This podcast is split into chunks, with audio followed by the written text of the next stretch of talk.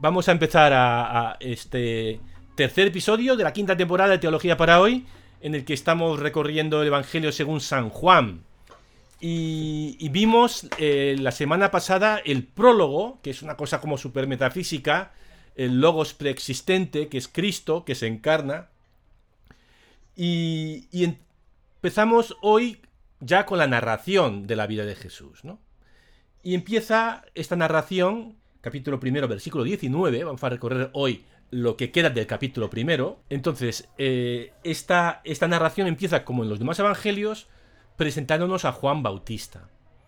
Y Juan Bautista es una persona muy importante en la vida de Jesús y por lo tanto también en los evangelios.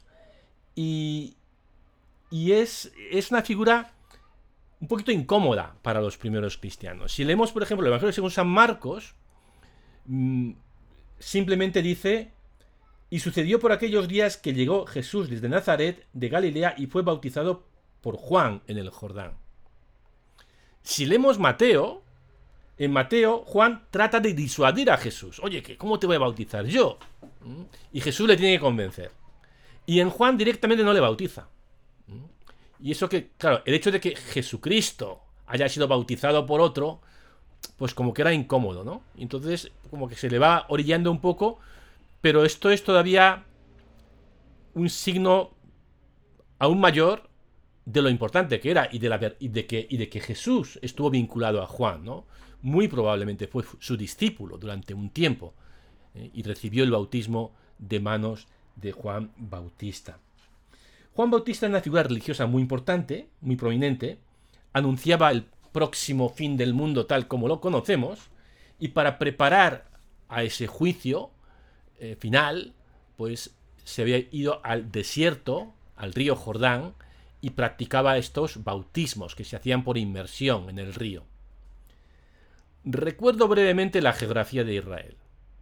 Israel limita por el norte con los montes del Líbano, por el oeste con el mar Mediterráneo, por el sur con el desierto del Negev y por el este con el río Jordán. Es decir, que el río Jordán es la frontera. Cuando llega el pueblo de Israel desde Egipto, no entran por el sur, sino que entran por el este, cruzando el río Jordán a la altura de Jericó. Así que eh, decir Jordán es decir éxodo, es decir volver a los orígenes, el pueblo de Dios que está en el desierto. Y en el desierto tiene esa experiencia fuerte de Dios antes de entrar en tierra prometida. Juan va hasta ese límite, hasta el Jordán, y prepara un renacimiento del pueblo de Israel a través de su predicación y a través de este ritual del bautismo. Pero lo que más le interesa al evangelista Juan, cuidado que esto es un poquito lioso, ¿no? Porque está Juan Bautista y Juan el evangelista son dos, dos, dos distintos. Lo que más le interesa al evangelista Juan, siempre, a lo largo de todo el Evangelio, es una única pregunta.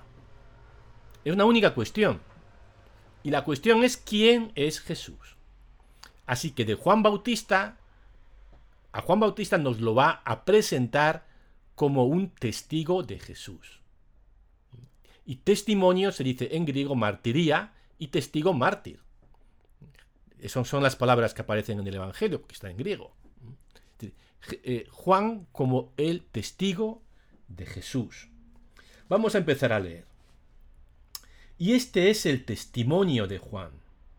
Cuando los judíos enviaron desde Jerusalén sacerdotes y levitas a que le preguntaran, ¿tú quién eres?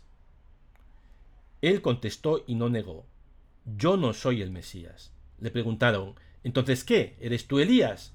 Él dijo, no lo soy. ¿Eres tú el profeta? Respondió, no. Para escuchar el testimonio de Juan sobre Jesús, primero tenemos que saber quién es Juan, o mejor dicho, quién no es Juan. Y Juan lo primero que dice es, yo no soy el Mesías. Ni siquiera uno de los profetas que se esperaba volviera a la vida ¿eh? para preparar el fin del mundo. Y entonces le dijeron, sigo leyendo el Evangelio, ¿Quién eres para que podamos dar una respuesta a los que nos han enviado?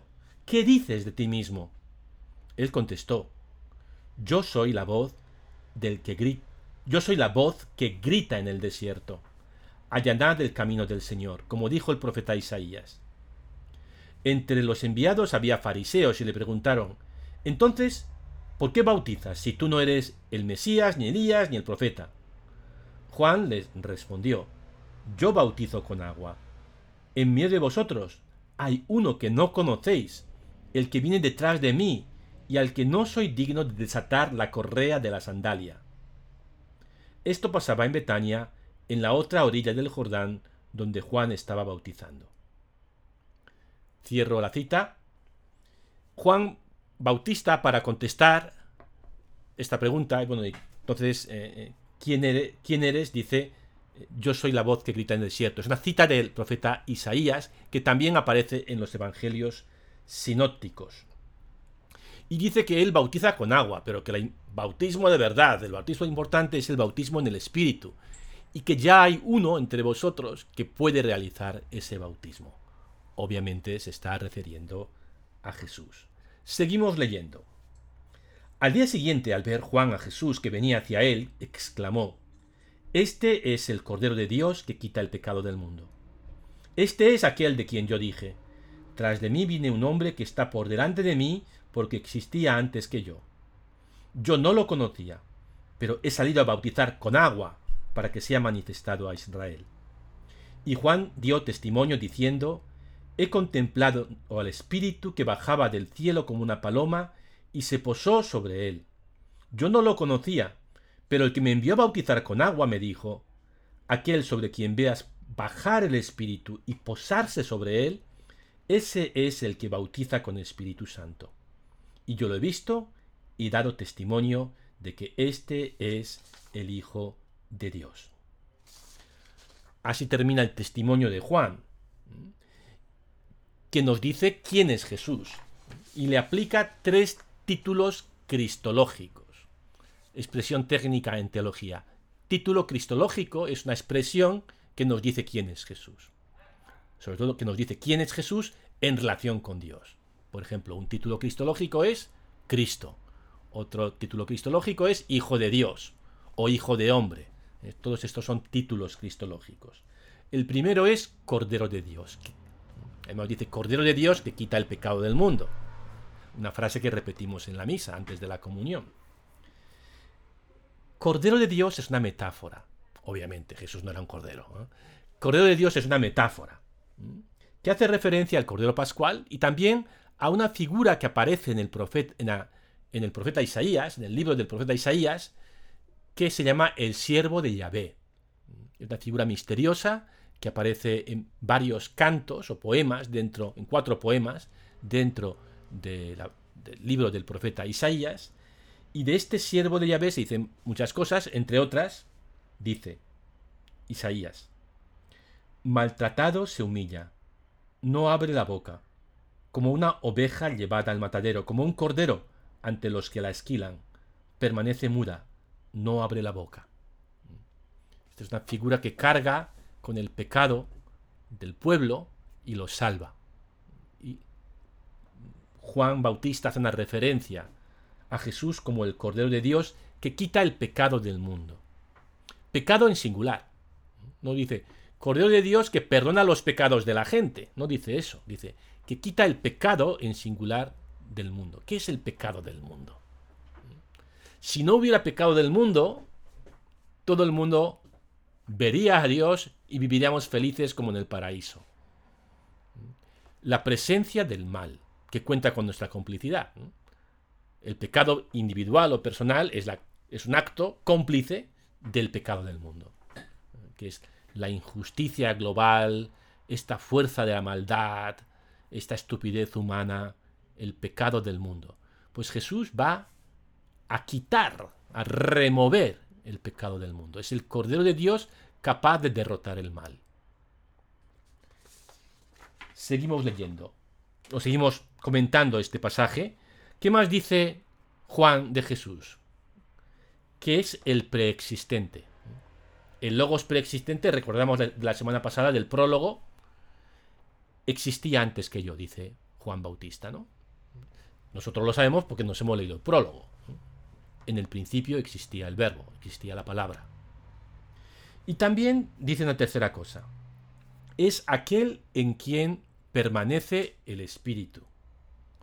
¿Vale? en, los sinópticos, cuando Jesús sale del agua después del bautismo, eh, Dios le dice, tú eres mi hijo, y el Espíritu baja sobre él como una paloma.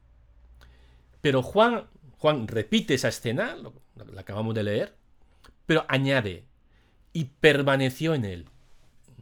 Y la traducción de la versión oficial es muy desgraciada, yo creo. Se posó sobre Jesús. El verbo en griego es menein. En latín pasa a ser manere y en castellano pasa a ser permanecer. el espíritu baja sobre Jesús y permanece en Jesús. Y este verbo menein o meno, meno o menein es súper importante. Eh, veremos, sale más veces en este, en, en este episodio. Jesús es aquel en quien permanece el Espíritu. Seguimos leyendo. Al día siguiente estaba Juan con dos de sus discípulos, y fijándose en Jesús que pasaba, dice, Este es el Cordero de Dios. Los dos discípulos oyeron sus palabras y siguieron a Jesús. Jesús se volvió, y al ver que lo seguían, les pregunta, ¿Qué buscáis? Ellos le contestaron, Rabí, que significa maestro, ¿dónde vives? Y él les dijo, Venid y veréis. Entonces vinieron, vieron dónde vivía y se quedaron con él aquel día. Era como la hora décima. Juan está con dos discípulos y suyos. Pasa Jesús, ese es el Cordero de Dios. Y estos dos discípulos van detrás de Jesús y Jesús toma la iniciativa de la conversación. ¿Qué buscáis? Y le contestan, rabí, se dirigen a él como a un maestro judío, como a un rabino. Rabí. Juan nos da entre paréntesis la traducción, ¿eh? que significa maestro, porque está escribiendo en griego. ¿Dónde vives? Y Jesús dice, venid y lo veréis. Fueron, vieron dónde vivía y se quedaron con él. Verbo menein otra vez. Permanecieron con él. Solo se puede conocer a Jesús cuando permaneces con Él. Jesús no, no, le, no les explica quién es Él. no, venid y lo veréis. Y viviendo con Él, permaneciendo con Él, es como llegan a ser sus discípulos. La hora décima. Hay traducciones que aquí ponen, era como las 4 de la tarde. ¿Por qué? Pues porque la hora décima en el sistema romano del cómputo de horas, que empezaba no a, medianoche, que es como lo hacemos nosotros, que es bastante absurdo. Los romanos empezaban a contar las horas al amanecer, es decir, a las 6 de la tarde. Las horas décimas son las 16 horas, las 4 de la tarde. Lo que pasa es que si traduces la hora décima por las 4 de la tarde, pues pierdes todo el simbolismo del número 10. Y el número 10 es un número completo. Es la hora que tenía que ser. Es una hora la hora en que conocía a Jesús. Y era la hora como justa, ¿no? Ese momento décimo. Bien. Seguimos leyendo. Andrés, hermano de Simón Pedro, era uno de los dos que oyeron a Juan y siguieron a Jesús. Encuentra primero a su hermano Simón y le dice, Hemos encontrado al Mesías, que significa Cristo, y lo llevó a Jesús, Jesús se le queda mirando y dijo, Tú eres Simón, el hijo de Juan, tú te llamarás Cefas, que se traduce Pedro. El evangelista va, va dándonos traducciones ¿eh? entre paréntesis. Mesías, eso es Cristo en griego. Cefas, eso es Pedro en griego. Antes había dicho rabí, eso es maestro en griego. Bueno, pues eh, los evangelios sinópticos, si os acordáis, la vocación es mucho más directa. Jesús pasa por la orilla del, lago, encuentra a Simón y a su hermano Andrés, venid. Dejan, todo y le siguen. Luego se encuentra con Juan y Santiago, seguidme. Dejan todo y le siguen. Así, pum, pum, rápido. En Juan, las cosas son más complicadas.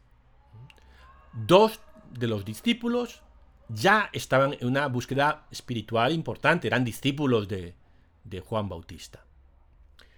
Luego, gracias a su hermano Andrés, Pedro llega a conocer a Jesús. En el pasaje siguiente veremos que a Felipe Jesús lo llama directamente, estilos sinópticos. En cambio, Natanael llega a conocer a Jesús a través de Felipe. parece como más realista, ¿no? Que, que la escena súper simplificada de los evangelios sinópticos. También son distintos los nombres de los cuatro primeros o de los primeros discípulos. En los sinópticos son Andrés y Pedro, que son hermanos, y Santiago y Juan, hijos de Zebedeo, que también son hermanos. En Juan, los primeros dos discípulos, que ya eran discípulos de Juan Bautista, son Andrés y... Y Juan nos calla el nombre del segundo discípulo. No sabemos cómo se llama. La tradición, por eso, ha identificado a este segundo discípulo con Juan el Bautista. No Juan Bautista, sino con Juan el Evangelista. Juan el hijo de Zebedeo. Juan el hermano de Santiago. Aunque el texto para nada es claro en ese sentido. O sea que esta es una identificación posterior. ¿Cómo se llamaba el fundador de la comunidad juánica? Pues no sabemos, ¿no? No sabemos. Aunque la tradición ya desde el siglo II lo identifica con Juan. Justamente por esta escena, ¿eh? en la que hay un discípulo que no cuyo nombre el autor calla. Los otros, los siguientes son Pedro, que es hermano de Andrés, luego Felipe y Natanael.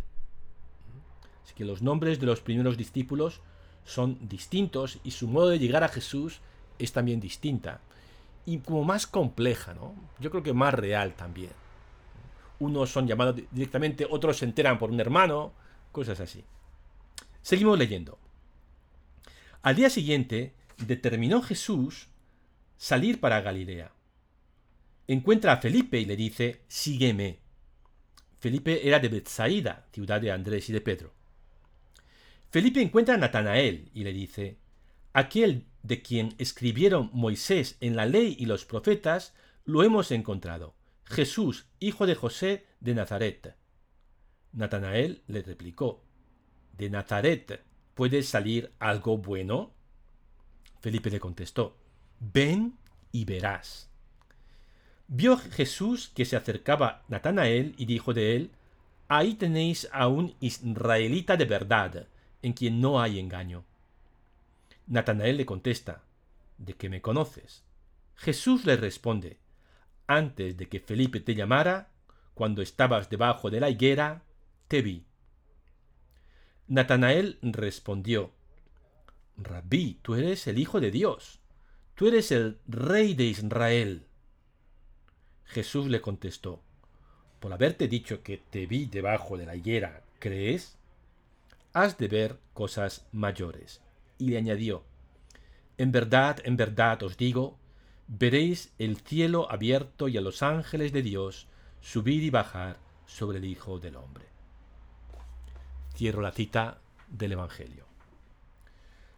Los primeros discípulos, que ya eran discípulos de Juan Bautista, reconocen a Jesús como un rabino, al principio, como un maestro judío. Pero para el final de este episodio han desfilado pues casi un montón de títulos cristológicos. Jesús es el Cordero de Dios, es el Hijo de Dios, es el Mesías. Palabras que nos ayudan a, identificar, a, a pensar o responder a esta pregunta. ¿Quién es Jesús?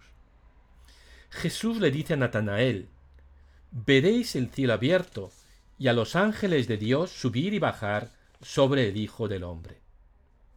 Estas palabras son una cita de Génesis 28, 12.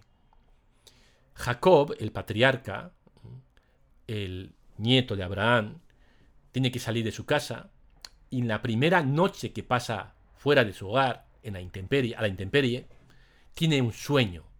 Y en ese sueño vio que se alzaba, dice, tuvo un sueño, leo del libro de Génesis. Vio que se alzaba en la tierra una escala cuya cima tocaba el cielo. Ángeles de Dios subían y bajaban por ella. Los antiguos imaginaban algunos sabían que la Tierra era redonda, otros lo imaginaban plana, pero ya había gente que sabía que la Tierra era redonda. La Tierra estaba como debajo de una cúpula. de una bóveda.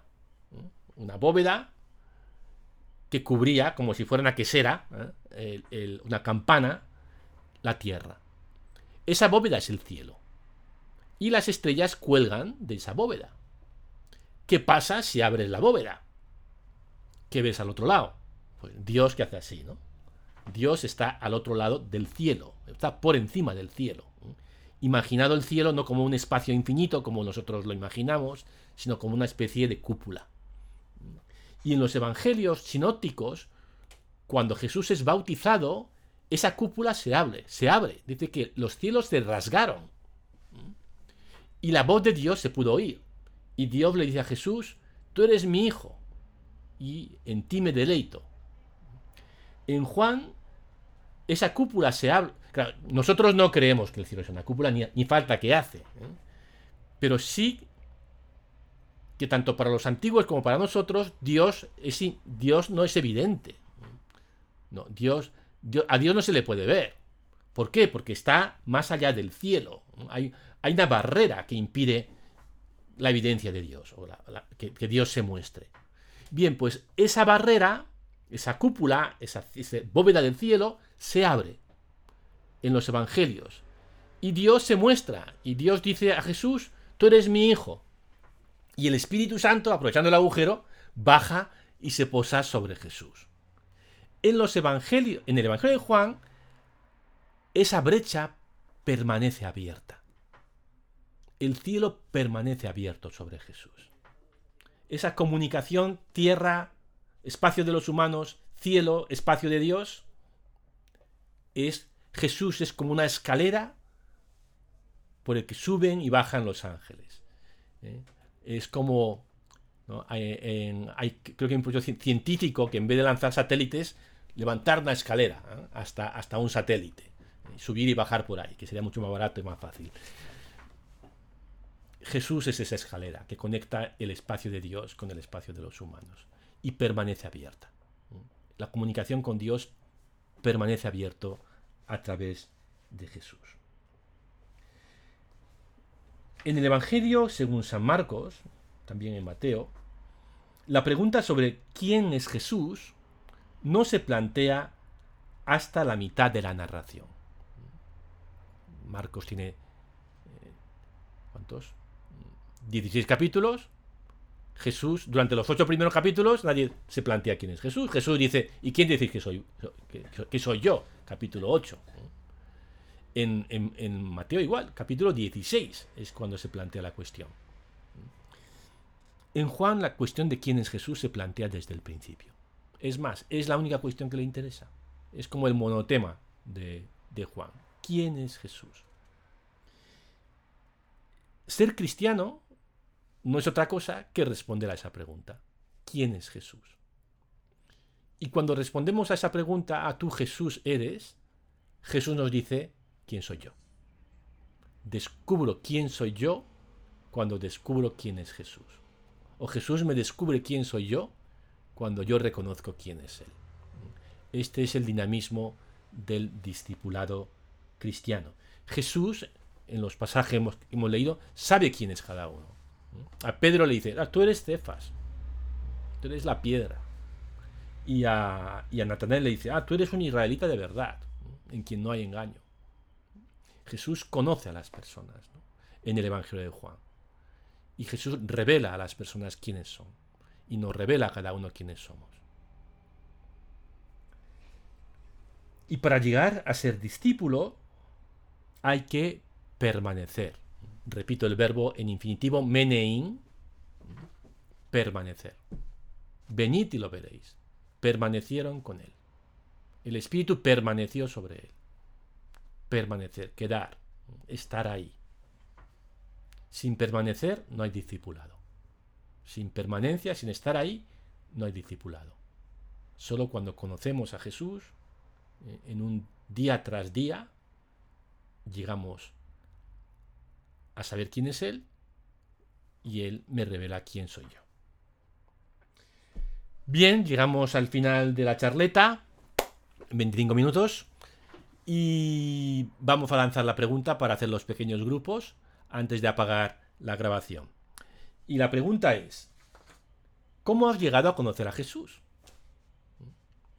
Hemos escuchado las historias de los primeros cinco discípulos, unos ya estaban en otra cosa y le conocieron, los dos primeros discípulos ya eran discípulos de Juan, otro se lo contó su hermano, Pedro, otro directamente Jesús dice, ven y sígueme, Felipe, Natanael estaba debajo de una higuera, ¿dónde estabas tú? ¿Qué, qué, cómo, ¿Cuál es tu historia? ¿Cómo llegaste a conocer a Jesús? Para una conversación en los pequeños grupos. Nos vemos la semana que viene, los que estáis siguiéndonos solamente por, por algunos de los medios, por podcast. Si queréis contactar conmigo, mi dirección electrónica es ademingo arroba icloud.com ademingo arroba icloud ademingo arroba icloud.com Nos vemos la semana que viene.